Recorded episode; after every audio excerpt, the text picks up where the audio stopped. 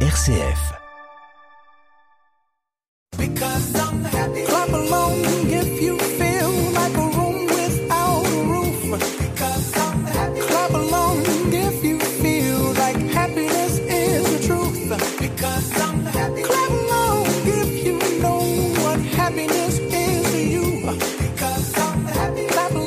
Bonjour, bonjour à toutes et à tous. On traverse la frontière aujourd'hui, je vous emmène visiter le nord pas de Calais.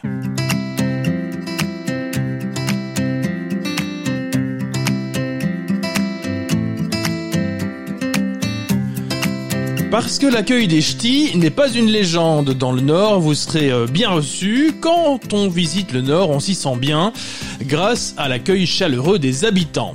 La ville de Lille regorge de mille charmes, des routes pavées, des bâtiments colorés, des boutiques insolites. Le centre est une mine d'or pour tout voyageur. Impossible de passer par la côte sans faire un crochet par les deux caps, le cap Griné et le cap Blanc-Nez. Ces deux joyaux sont à découvrir et à admirer sans modération. On se sent tout petit au bas des falaises qui abritent de nombreux fossiles.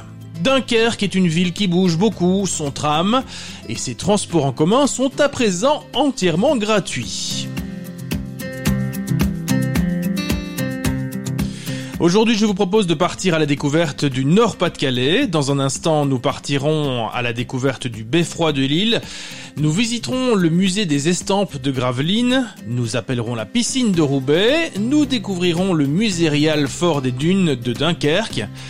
Et nous ferons un saut sur la côte d'Opale pour évoquer les deux terres. Et si on se promenait un peu Bienvenue dans Évadez-vous près de chez vous.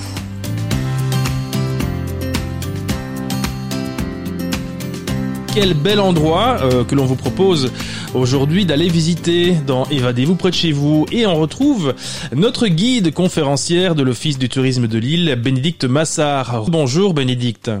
Oui, euh, bonjour Frédéric. Alors Bénédicte, il y a un endroit qu'il faut découvrir particulièrement, c'est le Beffroi. Est-ce que vous pourriez nous en dire un petit mot? Qu'est-ce que c'est en fait? Oui, alors ben, le beffroi, vous savez, hein, euh, euh, au nord de la France, ainsi que chez vous en Belgique, hein, dans ce, territoire très restreint en Europe, eh bien, ces beffrois, c'était le symbole de euh, l'indépendance euh, des communes prise sur euh, le, seigneur de la ville ou également le pouvoir religieux. donc c'est symbole dès le XIIe siècle. Ce bâtiment est construit pour montrer cette puissance municipale des villes des communes et leur indépendance par rapport au pouvoir religieux et féodal en fait. Hein. Donc ça avait plusieurs fonctions tour de guet, prison, euh, salle de réunion des échevins. Également, c'est là qu'on conservait les chartes, justement, où euh, le seigneur de la ville avait signé comme quoi la ville était euh, pouvait s'administrer de façon indépendante. Eh bien, à Lille, on avait un beffroi déjà très très tôt dans l'histoire. Mais ce que je vous propose aujourd'hui, c'est un beffroi plus moderne puisque l'ancien beffroi a brûlé en 1916. Il était euh, euh, il faisait déjà partie de l'hôtel de ville, un, grand hôtel de ville qui avait été construit au 19e siècle, en plein centre, pas très loin de la grande place de Lille. Et bien pour euh, des raisons de symboles importants, une fois que malheureusement ce, ce, beffroi brûle en 1916, la municipalité socialiste à l'époque va faire le choix d'installer un nouveau beffroi et construire un hôtel de ville dans un quartier plutôt ouvrier pour amener, je dirais, le centre de la ville à cet endroit, puisque c'était aussi à l'époque un grand projet de réaménagement de la ville, d'urbanisation euh, différent, et ce quartier euh, euh, ouvrier étouffé littéralement, il avait besoin de, de modifications, et donc la municipalité de l'époque va lancer un vaste chantier, notamment à commencer par la construction de l'hôtel de ville et son beffroi. Alors la période, euh, ça va de 1924 euh, à 1932. Le beffroi en lui-même va être le plus grand gratte-ciel de France pendant euh, plusieurs décennies. Va, on va le monter jusqu'à 104 mètres de haut. Donc, il est d'ailleurs toujours aujourd'hui le plus grand beffroi municipal de France. Alors, bah, pour monter au beffroi, vous avez le choix. euh, c'est soit euh, à pied, voilà. Alors là, eh bien, écoutez, il y a pas loin de 400 marches à monter. Ou alors, je vous rassure, il y a un ascenseur qui va vous amener un belvédère et une magnifique terrasse pour avoir une vue panoramique à 360 degrés sur la ville et euh, ses territoires aux alentours. Bénédicte, moi je vous rassure, je vais plutôt prendre l'ascenseur, hein, parce que les 400 Ah marches, oui. Bon, il y a quand même, alors il faut savoir quand même euh, à l'époque, hein, en 1929, où il y avait des contraintes techniques et bon, vous avez quand même une centaine de marches à monter avant d'accéder à l'ascenseur. Ça ira, Frédéric? Bah dis donc, c'est- c'est physique ce que vous nous proposez là en fait. Ah, oui, oui, oui, oui, mais c'est comme tout, hein. euh, voilà, quand c'est beau, ça se mérite. La panoramique est époustouflante. Oui, j'imagine que c'est Euh, fort prisé par les, par les touristes notamment, c'est un endroit qui est fort fréquenté. Oui, oui, tout à fait. Hein. C'est, très fréquenté puisque ça nous permet, euh, euh, voilà, de découvrir euh, à la fois au plus proche de nous, par exemple, la porte de Paris qui est au pied de ce beffroi est euh, le symbole, euh, l'arc de triomphe euh, que Louis XIV a voulu édifier pour symboliser la prise de la ville, voilà, au XVIIe siècle. Mais un petit peu plus loin, on peut voir ben, les différents quartiers de la ville. Notamment, ben, on retrouve le Vieux-Lille avec euh, les clochers de ses églises, le clocheton de la Vieille Bourse, celui du Palais Riour. Euh, on retrouve aussi les quatre femmes de la Grand Place, la déesse, les trois grâces de la Voie du Nord. Il y a bien sûr euh, quelques euh, panneaux pour vous aider à lire le paysage et qui vous expliquent euh, en même temps justement le, le développement de la ville et de ses quartiers. Moi, Bénédicte, si vous voulez bien, je vais plutôt choisir la formule gaufre, merveilleux, bière devant la cathédrale. Je pense que ça me convient beaucoup mieux. Je ne sais pas ce que vous en Oh, pensez. bon, c'est dommage. vous, ne souhaiteriez pas euh, découvrir euh, parce que vous savez souvent on demande à Lille, il paraît que vous avez des terris. Alors vous savez quand j'ai des, des, des gens qui ne connaissent pas ce que c'est que les terris, ils pensent qu'à à Lille on a extrait le charbon. Eh bien par temps clair, on peut montrer les terris depuis le beffroi. On peut voir les terris de Carvin, de Lens, par beau temps, hein, par temps clair, eh bien, écoutez, on peut découvrir nos, nos, nos petites montagnes noires euh, au loin, mais on peut aussi découvrir des choses un peu plus euh, modernes, c'est-à-dire euh, les villes avoisinantes, comme par exemple Villeneuve d'Ascq avec son, son stade euh, Pierre-Mauroy. C'est très varié, euh, et puis si, si ça vous intéresse davantage, vous pouvez euh, découvrir euh, voilà des symboles de certains quartiers comme le premier employeur de la ville de Lille qui est le centre hospitalier régional Mhm. donc des constructions importantes voilà après la deuxième guerre mondiale Ah bah dites donc Bénédicte, c'est un sacré programme que vous nous avez euh, vendu là. Merci beaucoup en tout cas eh bien, pour votre intervention dans cette émission qui nous permet de, de découvrir l'île. Et on se retrouve juste après pour euh, la suite de l'émission. Merci beaucoup Bénédicte. Bénédicte Massa, je rappelle que vous êtes guide conférencière à l'Office du tourisme de Lille, lilloise vous-même depuis 30 ans. À bientôt Bénédicte. au revoir Frédéric à bientôt à Lille She work it girl, she work the bowl, she break it down, she take it low, she's fine as hell, she's about the dough, doing a thing right on the floor, and money, money she making, look at the way she's shaking, make you wanna touch her, wanna taste her, have you lusting for her, going crazy, face it. She's so much more than you used to. Knows just how to move, seduce you. She's gonna do the right thing, touch the right spot, dance in your lap, too ready to pop. She's always ready when you want it. She want it like an info, the info. Show you where to meet her on the late night till daylight. The club jumping if you want a good time. She's gonna give you what you want. Baby, it's a new way you like my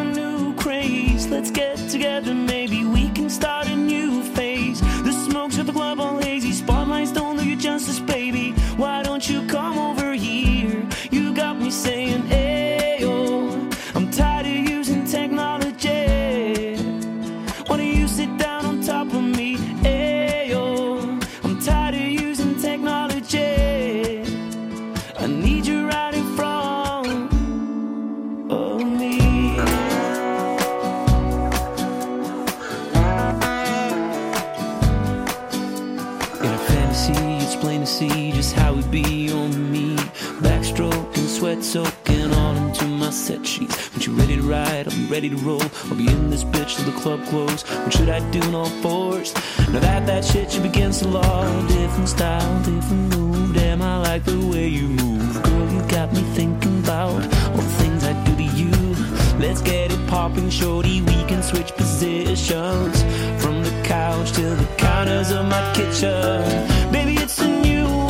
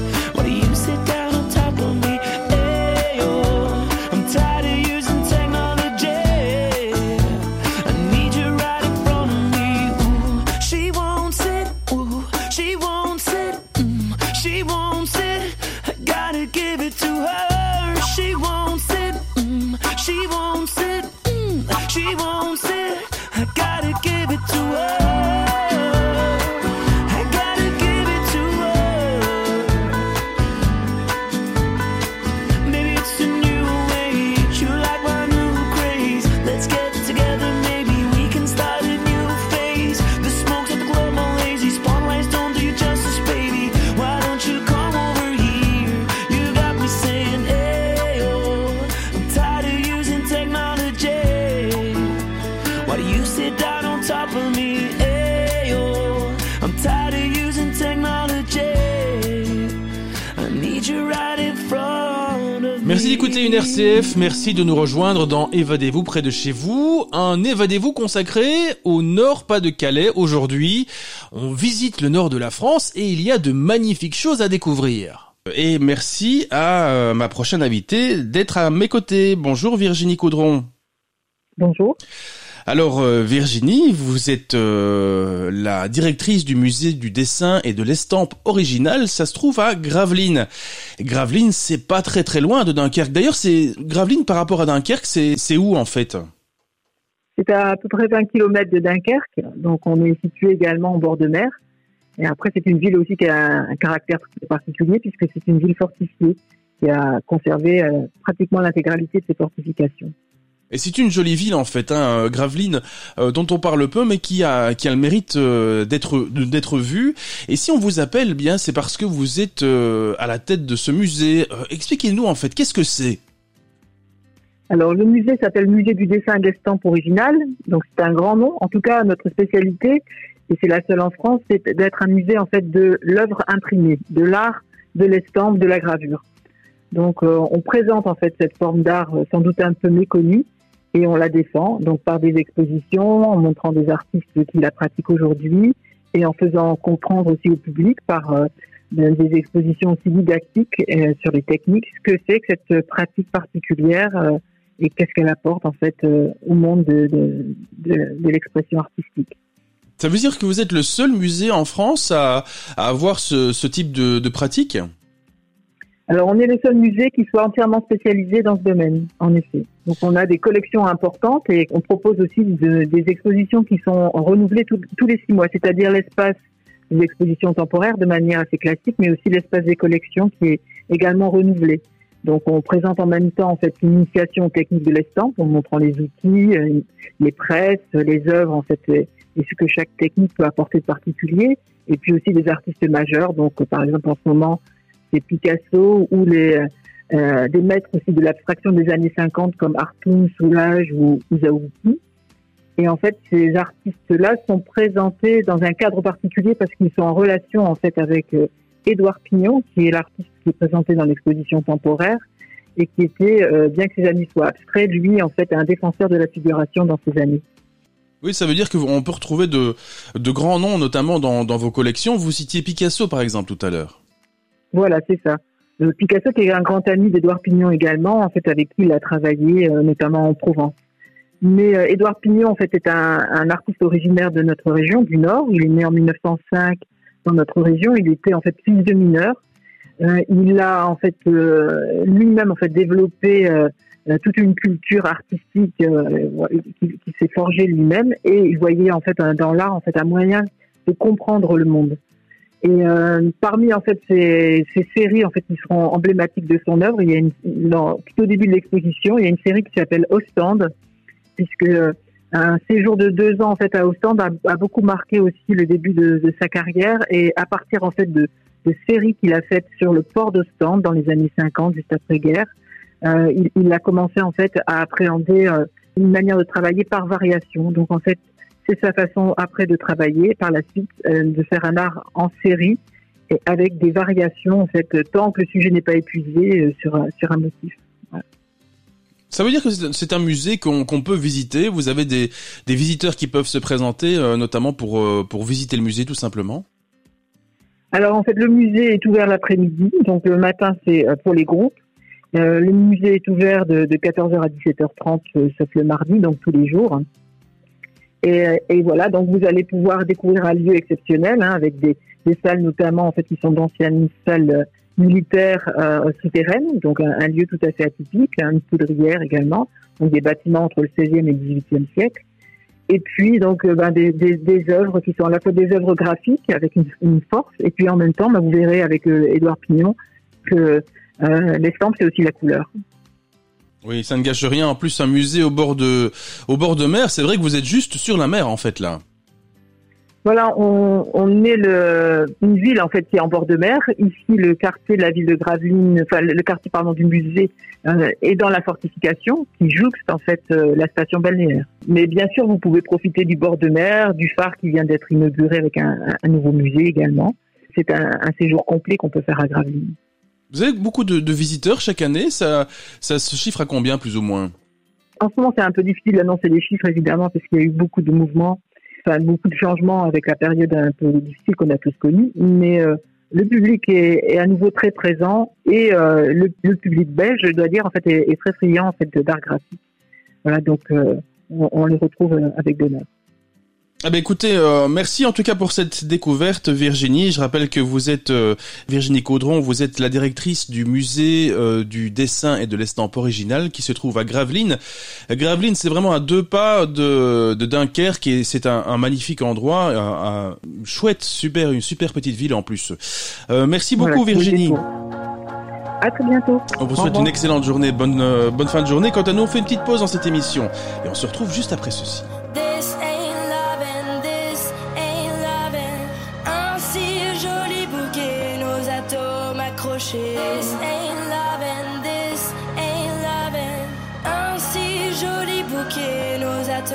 Accrochés.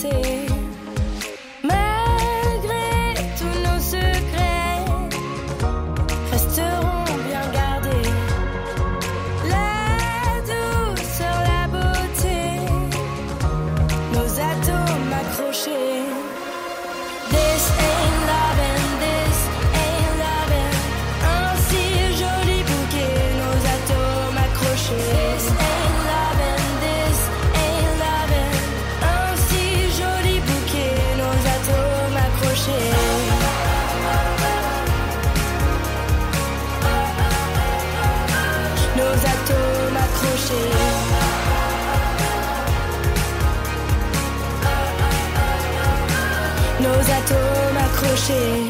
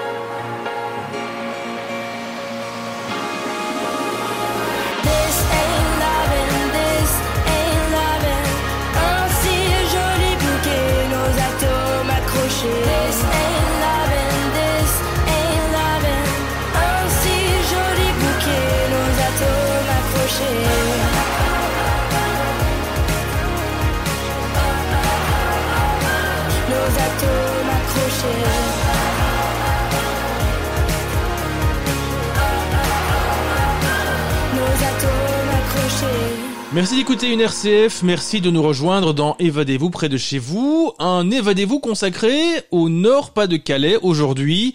On visite le nord de la France et il y a de magnifiques choses à découvrir. On passe la frontière aujourd'hui, mais on va pas très loin, c'est une zone qu'on connaît bien depuis la Belgique, c'est la côte d'Opale, et puis cette fameuse région si magnifique, euh, le Cap Blanc-Nez, le Cap Griné, et pour en parler, j'accueille Sophie, Sophie Jonquet, bonjour Sophie. Bonjour à vous. Sophie Jonquet, vous êtes directrice de l'Office du tourisme de la Terre des Deux Caps. Sophie, bah, expliquez-nous cette si magnifique région dans laquelle vous travaillez, vous vivez. Qu'est-ce qu'on peut y voir et que peut-on y faire? Ben déjà, la- la- le site des Deux Caps, la Terre des Deux Caps, c'est un paysage, ce sont des paysages préservés, tout proche de la Belgique. Donc, euh, on est en pleine nature, avec du littoral, de l'arrière-pays, avec euh, plein de choses à faire, effectivement, plein d'expériences euh, à vivre sur la Terre des Deux Caps. En fait, notre territoire, c'est le, c'est la destination idéale des amoureux des grands espaces. A priori, Cap Griné, Cap Blanc-Nez, tout le monde a entendu parler, tout le monde n'est pas venu, mais il n'y a pas que ça. Il y a plein de petits trésors un petit peu cachés. Donc, pour les amoureux de la nature, la randonnée est ouverte. On a plus de 400 km de, de sentiers qui sont balisés, référencés. On a les cartes qui vont bien. Si on a peur de se perdre, il n'y a aucun souci. Et puis pour les autres amoureux d'autres sports, on a les kitesurfers qui sont là, on a le VTT, bon qui s'apparente à la, à la randonnée aussi, mais on peut faire euh, du kayak de mer, on peut faire plein plein de choses. Voilà, juste euh, regarder aussi euh, les paysages et, et prendre le temps de, de savourer tout ça. Oui, les paysages qui Voilà. sont époustouflants, évidemment. Euh, juste pour bien situer, alors on, on- nous on parle de la côte belge, il y a La Panne, et puis il y a Dunkerque, et puis on continue encore un peu, et on arrive jusque chez vous, c'est ça? Voilà, donc euh, la côte d'Opale, elle s'étend de Dunkerque jusqu'à la baie de Somme. Et puis la Terre des Deux Caps, elle est à, à 50 minutes de, de La Panne, on est à 2 heures de, de Bruxelles, donc on est entre euh, Calais et Boulogne-sur-Mer à égale distance. Et donc ce sont 21 communes, euh, dont des communes du Grand Site de France, Audrecel, Ambleteuse, 800, Tardingan, voilà, je les donne pas dans, dans l'ordre, Audingan, Cap-Griné, et puis l'arrière-pays avec des petits villages où il y a euh, des bons fromages, comme par exemple euh, Réti, euh, les fromages de Huillère et Froid, on a des petits noms un petit peu compliqués, on a Hervelingan comme commune, Bazingan à découvrir avec le côté vallon, les bocages, le bocage boulonnais qui est, qui est réputé, qui est bien vert, qui est bien vallonné, avec euh, par exemple euh, pour surplomber tous ces paysages euh, magnifiques, on peut faire une balade en haut du mont de Couple, parce que tout le monde connaît Griné Blanc-Nez, et le mont de Couple, il est encore plus haut que le Blanc-Nez, il culmine à 160 mètres de haut, c'est énorme. Hein. Et euh, depuis le, le sommet, on peut faire un, un tour à 360 degrés, et on voit les caps, on voit les, nos amis les Anglais juste en face, puisque le Cap Griné, c'est le point le plus proche de l'Angleterre. On est seulement à 33 kilomètres. D'ailleurs, en ce moment, euh, il y a des traversées euh, de la Manche à la nage, euh, quasi, j'ai envie de dire, des tentatives tous les jours. Il y en a qui réussissent. Et puis euh, voilà, on peut on peut aller euh, découvrir aussi le secret des, des églises. On peut percer des mystères à Sainte-Gaudelaine. On peut aussi faire perdurer le, le devoir de mémoire. On a plusieurs euh, équipements, plusieurs musées avec la patrie Toth, avec la forteresse de Mimoyec. De là euh, devaient être lancées les fusées V3 qui n'ont heureusement pas fonctionné. Voilà, il y a plein de choses. Il y a de la culture, de la nature, du bien-être. Il y a pour tous les goûts et toutes les bourses, j'ai envie de dire, sur la terre des deux caps. Et puis il y a aussi beaucoup de Belges, j'imagine, qui passent la frontière et qui passent euh, euh, du bon temps chez vous. Vous en voyez beaucoup, notamment chez vous. Oui, oui, on enregistre beaucoup de, visiteurs euh, belges. Parmi la clientèle euh, totale, c'est à peu près, c'est un peu plus de 40% de notre clientèle. Donc euh, c'est chouette parce que ben on adore la Belgique et les Belges. C'est, on est tout près de chez vous, donc c'est une clientèle qui vient toute l'année et qui trouve de, de croix, de quoi pardon s'amuser euh, toute l'année et profiter. Souvent, euh, par exemple, on leur dit euh, il faut aller braver le, le Cap Griné euh, à l'automne ou en plein hiver, prendre un bon bol d'air. Voilà, on, on se croit les, les, les maîtres du monde euh, là-haut, mais aussi euh, voilà, ils sont friands de bonnes choses, donc les bons plateaux de fruits de mer, le retour des, des flobards, les bateaux de pêche pour acheter le crabe, pour acheter les homards. Notre territoire plaît à beaucoup de monde, mais euh, j'ai l'impression que beaucoup de Belges se sont rendus compte que tout près de chez eux, il y avait des, des trésors à découvrir. Donc euh, nous, ça nous satisfait, ça nous rend heureux. Dites-moi Sophie, euh, vous avez vraiment un métier compliqué, difficile, au bord de la mer en permanence, avec cette vue si magnifique. Ouais, c'est- franchement euh, là je regarde euh, je regarde le ciel bleu qui se confond dans la mer, euh, voilà. Je n'ai de mon bureau, je n'ai pas la vue sur les, falaises, mais il suffit que je me lève et je fasse quelques pas et voilà, pour me ressourcer entre deux rendez-vous professionnels, je crois qu'on peut pas rêver mieux. hein. J'ai beaucoup de chance de vendre un territoire tel que celui-ci effectivement. Ah, vous nous faites rêver là, Sophie. Euh, dites Sophie, euh, peut-être une dernière chose, si vous aviez, allez, un conseil à donner à nos auditeurs, peut-être les, les, les, les musts à ne pas rater dans votre région, s'il y avait deux ou trois choses qu'il faut impérativement voir, qu'est-ce que ce serait? Ah ben moi j'ai envie de dire euh, le fort d'Ambleteuse. C'est un fort Vauban qui a été construit sur ordre de Louis XIV. C'est un fort militaire qui a servi euh, pour la défense de Louis XIV de prime abord, mais qui après a été utilisé par Napoléon, par les Allemands pendant la Seconde Guerre, et qui garde la, la baie, j'ai envie de dire, les rochers. Il vient d'être refait avec la terrasse. Alors il n'est pas souvent ouvert, mais c'est ce qui en fait un petit peu le côté. euh, il faut être là au bon moment pour pouvoir en, en profiter. Donc euh, voilà, pour puiser sa, sa, sa robustesse et les richesses de, de l'estuaire au, au bout duquel il est situé. Donc ça c'est super. Après j'ai envie de dire, il faut prendre le temps de, de rencontrer un guide nature. On en a on en a une, on a Caroline qui est sur notre territoire qui est super. Ou alors de faire une balade euh, accompagnée avec une, une balade sophrologique dans les dunes. Justement, on peut être euh, au pied des, sources, des petits ruisseaux qui rejoignent le, le front de mer. Et puis, euh, je parlais tout à l'heure du monde de couple qui est incontournable, mais il y a aussi un, un village que j'adore qui s'appelle Bazingan. Et de là-haut, on peut observer les sept clochers aux alentours. C'est super euh, verdoyant. Il y a des marées en contrebas. On est tout proche de la mer, on l'aperçoit, mais euh, on est en pleine campagne et avec des, des rues pavées, avec une architecture sur les fermes qui est. Enfin moi voilà, je m'en lasse pas. Donc euh, visiter le, le village des sept clochers Bazingan, le fort d'Ambleteuse, la balade avec euh, Caroline ou, ou Florence pour euh, se ressourcer un petit peu. Et puis si on aime les mystères, on peut aller aussi à Huillère et Froid, percer les, les mystères de, de Sainte-Gaudelaine. Je n'en dis pas plus. Voilà, c'est le teasing. Il faut venir pour, euh, pour découvrir ces mystères. Et on termine par une bonne moule, évidemment, chez vous. Ben oui, c'est incontournable. Donc euh, voilà, un petit peu partout. Et puis euh, des bons poissons frais. Je disais tout à l'heure qu'il y a des pêcheurs qui vendent euh, direct. Bon, il n'y a plus beaucoup de pêcheurs, euh, artisans pêcheurs sur les villages malheureusement. Mais bon, on a la poissonnerie qui a pas loin pour se ravitailler. Donc euh, les moules incontournables, mais aussi euh, une bonne solmenière. voilà, moi je je dis pas non. Hein. Ça y est, c'est fait. mais- J'ai- J'ai faim. Vous m'avez Bon. fait saliver. Merci Sophie. Sophie Jonquet. Je rappelle que vous êtes la directrice de l'Office du tourisme de la Terre des Deux Caps. Et on continue l'exploration de cette magnifique région dans un instant, juste après la pause. Merci Sophie et à bientôt. Merci. À bientôt.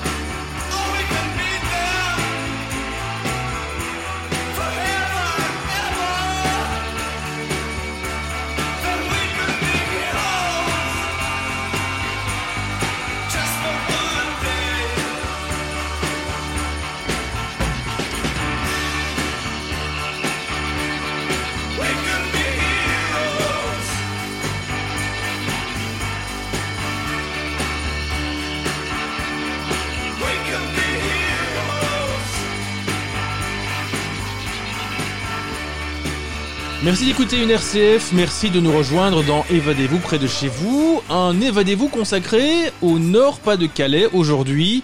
On visite le nord de la France et il y a de magnifiques choses à découvrir. Et pas très loin de l'île, et pas très loin de la Belgique aussi, il y a un superbe musée que l'on vous propose d'aller voir. Euh, c'est le musée de la piscine de Roubaix. Oui, une piscine. Euh, Mais on va en parler avec Bruno Gaudichon. Bonjour Bruno. Bonjour. Alors Bruno, vous êtes le conservateur en chef euh, du musée de la piscine.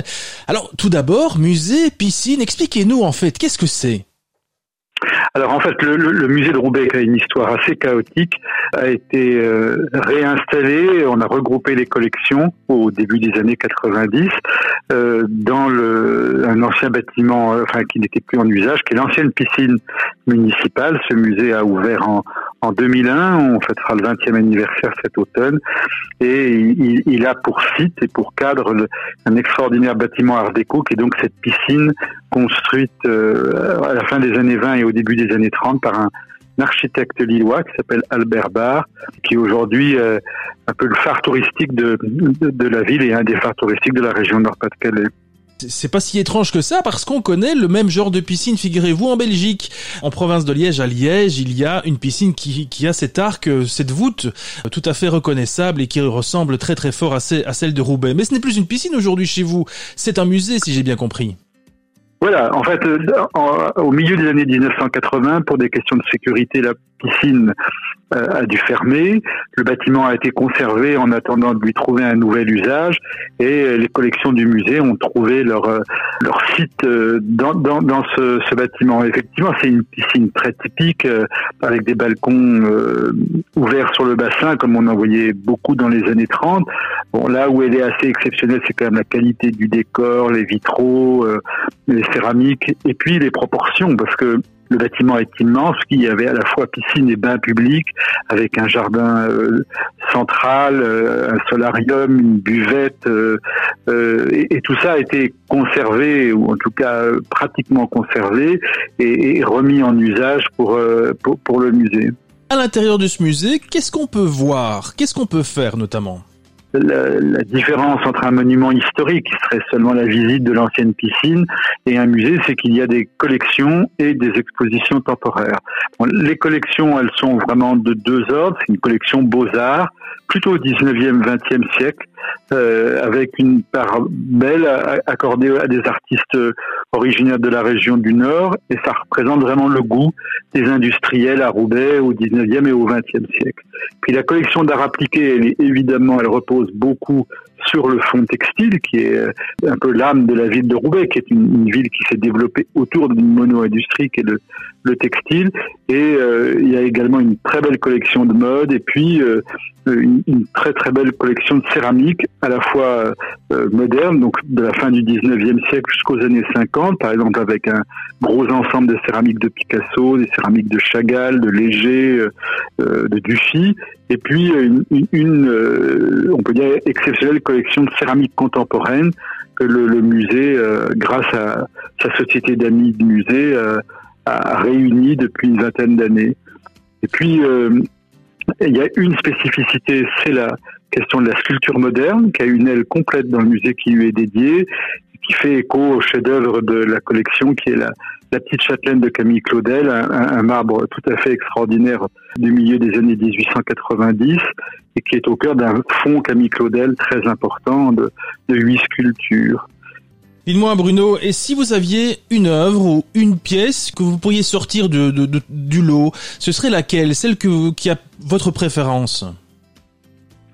Voilà, la préférence, ça c'est un peu, c'est difficile parce que chaque œuvre, pour pour moi, a son intérêt dans la collection du musée, mais peut-être que pour le public belge, il y a une œuvre qui parlera beaucoup et qui est quand même vraiment aussi un des, un des chefs-d'œuvre, une des icônes du musée, c'est le, le, combat de coq en Flandre de Rémi Koch, qui est un artiste qui est né en Belgique, mais qui est arrivé bébé, on peut dire, à, à Roubaix à la fin du 19e siècle, et qui a eu une carrière euh, euh, plus importante qu'il n'y paraît. Il a, il a notamment beaucoup marqué la, la peinture moderne danoise, parce qu'il a rencontré des jeunes peintres euh, danois à, à, à Rome quand il a eu son prix de Rome belge. Il y a une salle entière qui lui est consacrée dans le musée, et dans cette salle, le chef-d'œuvre, qui est un tableau pour lequel les visiteurs viennent pour lui tout seul, c'est le combat de coq en Flandre, qu'il a présenté au salon de 1889, qui est très proche d'un tableau du, peintre belge Emile Klaus qui représente le même sujet, mais avec un, cadrage plus photographique, plus, plus serré, qui est un tableau extrêmement spectaculaire, euh, qui, pour les amateurs de tradition populaire du nord de la France et de la Belgique, euh, est vraiment un incontournable. Mais dites-moi, ça a l'air, ça a l'air vraiment intéressant. Où peut-on vous trouver? On peut trouver des infos peut-être sur Internet éventuellement pour se rendre euh, à la piscine? Voilà, il y a, il y a un site Internet qui est facile à, à trouver si, si, vous, si vous cherchez et qui vous donne toutes les infos de, d'horaire. On est ouvert euh, du mardi au dimanche et il y a à l'intérieur du musée un, un excellent restaurant particulièrement agréable en ce moment, parce qu'il a la terrasse qui donne sur le jardin, qui est une des plus belles terrasses de, de la métropole lilloise, assurément. La piscine, le musée d'art et d'industrie André Diligent de Roubaix. Voilà. Euh, merci Bruno Gaudichon. Non, c'est moi qui vous remercie et on sera ravis d'accueillir euh, nos voisins belges le plus nombreux possible à la piscine.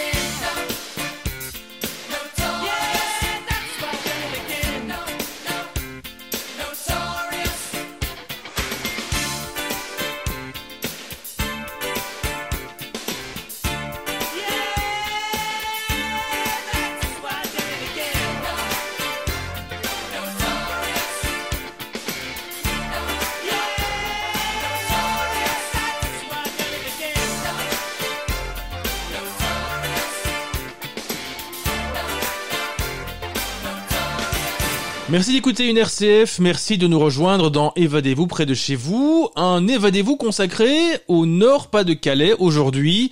On visite le nord de la France et il y a de magnifiques choses à découvrir. Et j'ai le plaisir d'accueillir Lily Soki. Bonjour Lily. Bonjour. Alors Lily, vous êtes euh, médiatrice pédagogique au Musée Réal des Forts des Dunes. Qu'est-ce que c'est en fait le Musée Réal Déjà, c'est un nom assez particulier. Oui, alors muséal, c'est la compression entre musée et mémorial. En réalité, euh, le Fort des Dunes est un centre d'interprétation euh, moderne qui retrace l'histoire du, du bâtiment du Fort des Dunes, mais aussi du territoire dans lequel il est implanté. Qu'est-ce qu'on peut voir et qu'est-ce qu'on peut faire en fait? Vous pouvez visiter l'intérieur euh, du bâtiment où il y a une scénographie qui retrace l'histoire du Fort des Dunes. Donc le Fort des Dunes il date du 19e siècle. Donc on démarre encore avant cette période puisqu'on on parle du territoire de, de Lefrancouc. Donc on part des, des comtes de Flandre et puis on arrive évidemment jusqu'à l'opération Dynamo où le fort euh, a eu un rôle très important. En plus de ça, il y a aussi un circuit euh, extérieur verdoyant où vous pouvez euh, apprécier euh, le superbe paysage et découvrir toutes les installations du 19e siècle et les installations de la Seconde Guerre mondiale. Voilà, alors le fort des dunes, il faut un peu nous nous contextualiser en fait. C'est un fort en fait euh, qui a servi euh, et, et dans quel dans quel domaine? Alors, le fort des Dunes euh, fait partie du système serré rivière. Donc, c'est une série de fortifications qui a été construite à la fin du 19e siècle, à la suite de l'annexation de l'Alsace-Lorraine par l'Allemagne. Donc, après ça, comme on était plus petit, on avait peur d'une nouvelle attaque venant de, de l'Est. Donc, le général serré de rivière a proposé de construire toute une série de fortifications sur notre nouvelle frontière. Et en fait, euh, le fort des Dunes était là pour protéger euh, le port de Dunkerque, pour empêcher une invasion venant de l'Est. Mais au 19e siècle, le fort n'a pas eu d'importance parce que tous les forts serrés de rivière ont été inutiles à la fin du 19e. Par contre, il a été très utile pendant l'opération Dynamo où il a servi de centre de tri pour l'armée française. Et l'opération Dynamo, rappelez-nous, qu'est-ce que c'était? Donc on replace le contexte. Mai-juin 1940, euh, l'Allemagne avance très rapidement sur les troupes alliées. Les Français, les Anglais se retrouvent coincés sur les plages de Dunkerque et donc euh, se met en place le plus grand rembarquement de l'histoire, l'opération Dynamo qui a permis euh, le rembarquement de 338 000 soldats anglais vers l'Angleterre. Et donc euh, les Français qui étaient euh, ici au Fort des Dunes, euh, ils pouvaient se reposer, ils pouvaient se soigner également et ils pouvaient se regrouper s'ils avaient perdu en fait leur unité et pouvaient se regrouper ici et être envoyés à un autre endroit euh, pour protéger la ville de Dunkerque. Oui, alors on l'entend. Hein. D'ailleurs, ça résonne. euh, on entend que vous êtes dans des grandes salles. On se trouve vraiment dans un dans un vrai fort en fait. Oui, et euh, la salle où je suis, c'est l'accueil euh, actuel du fort. euh, et cette pièce a été euh, très gravement touchée pendant les bombardements allemands de 1940. Euh, pendant l'opération Dynamo, donc les Allemands ont pris conscience que le fort était important. Ils ont bombardé le fort les 2 et 3 juin 1940. Et la salle où je me trouve a été touchée. Et en fait, c'était l'infirmerie en 1940. Donc euh, tous les blessés qui ont été euh, qui étaient dans cette pièce ont été euh, écrasés en fait sous le poids des, des briques. Donc c'est une très grande pièce due au- à ce bombardement puisque du coup le, le plafond est tombé. Vous ne devez pas avoir besoin de climatisation, j'imagine à l'intérieur. Il y a toujours une, une bonne Ah oui. température. Il fait toujours très frais, ouais. il fait jamais plus de 25 degrés. Ouais. Euh, Dites-moi, au-delà du, du de l'aspect du fort, c'est aussi un endroit qui est qui est très vert en fait. Hein, qui a il y a beaucoup de végétation. Oui, euh, alors on a la chance d'être dans un environnement euh, naturel. On est dans les, les dunes de Flandre, la dune de Vulf pour être précise.